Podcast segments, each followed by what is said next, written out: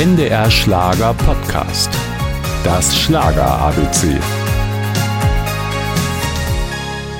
Wenig Geld, der Vater streng, so hatte es der kleine Günther Kasperl aus Bünde in Ostwestfalen schon als Jugendlicher nicht leicht. Denn er, der sich später Gunther Gabriel nennen sollte, war schon früh der Rockmusik verfallen. Elvis war sein erstes Vorbild, für das er auch Risiken auf sich nahm. Da bin ich nachts aus dem Fenster geklettert. Wenn mein Vater mich erwischte, der hätte mich totgeschlagen. Aber die anderen hatten alle schon so lange Haare und Koteletten wie Elvis, ja. Das hat mich komplett verrückt gemacht.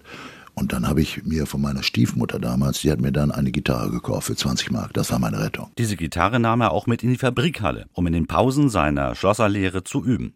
Mit Erfolg. Nach dem Maschinenbaustudium wechselte Gabriel endgültig ins Musikgeschäft und produzierte unvergessene Songs. Hey, komm unter meine Decke und dann mach es dir bequem. Hey, hey, hey Boss, ich brauch mehr Geld.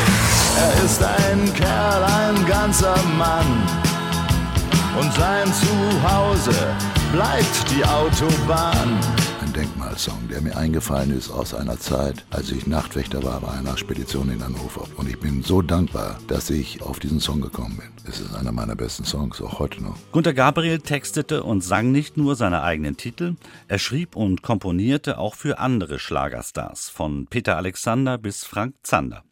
Trotzdem häuften sich die Probleme. Falsche Freunde, Schulden, Beziehungsprobleme. Das ganze Programm. Und das ist nicht ganz einfach. Und da war manche Flasche Whisky schuld daran, dass ich total in Schleudern gekommen bin. Er lebte auf der Autobahn, im Wohnwagen. Doch der launige Außenseiter war auch ein Kämpfer und fand zurück in die Erfolgsspur. Es entstand das Album Gabriel singt Cash, eine Zusammenarbeit mit John Cash, dem Sohn vom großen Johnny, Gabriels zweitem Vorbild. Er spielte Theater und arbeitete als Synchronsprecher. Mit zunehmendem Alter wird Gunter Gabriel mehr und mehr zur Kultfigur.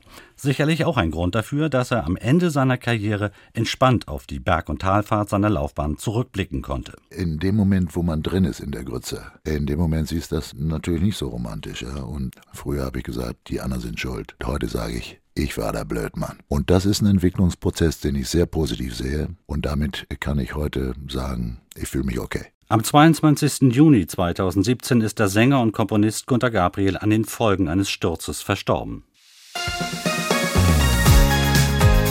Das Schlager ABC, ein Podcast von NDR Schlager.